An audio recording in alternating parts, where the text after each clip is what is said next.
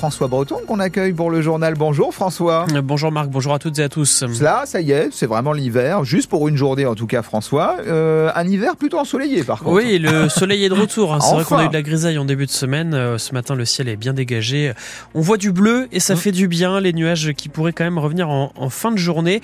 Il fait frais ce matin, vous l'avez dit. Hein. Le thermomètre est par endroit en dessous de 0 degré euh, dans le Loiret. Ça va se radoucir cet après-midi. Ah On attend jusqu'à 12 degrés pour les maximales.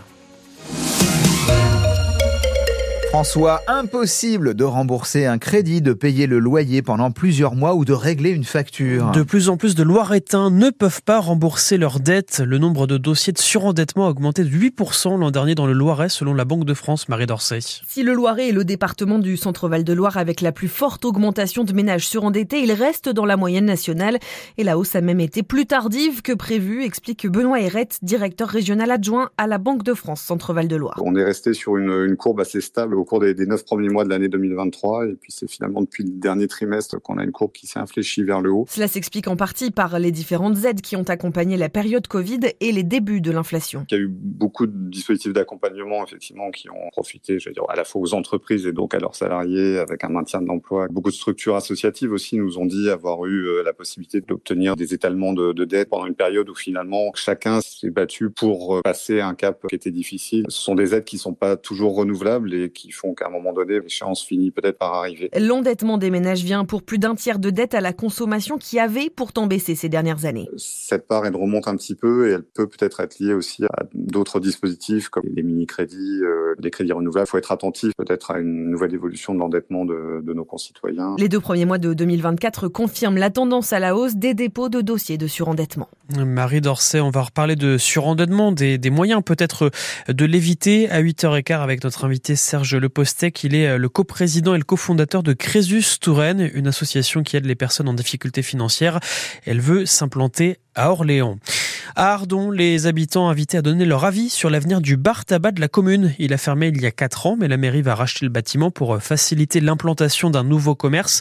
Une enquête d'opinion a été envoyée aux habitants pour savoir euh, ce qu'ils souhaitent voir donc dans ce nouveau commerce. Ils ont jusqu'à demain pour donner leur avis. Plusieurs manifestations cet après-midi devant le Sénat à Paris. Les partisans de l'IVG et les opposants à l'IVG veulent mettre la pression sur les sénateurs euh, car les élus examinent l'inscription de l'IVG dans la Constitution aujourd'hui et le résultat du vote est incertain.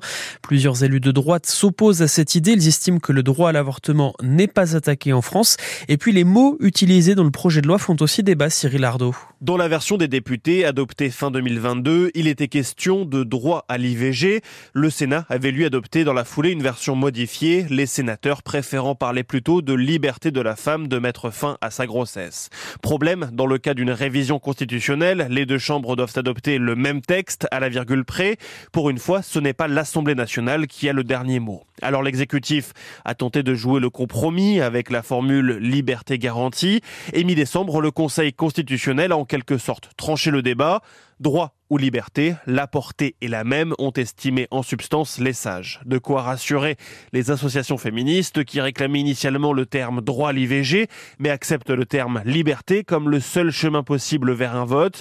L'ajout du mot garantie évitant selon elles tout retour en arrière à l'avenir. Ici, le texte est voté par les sénateurs en l'état aujourd'hui. Le Congrès pourrait être réuni le 5 mars.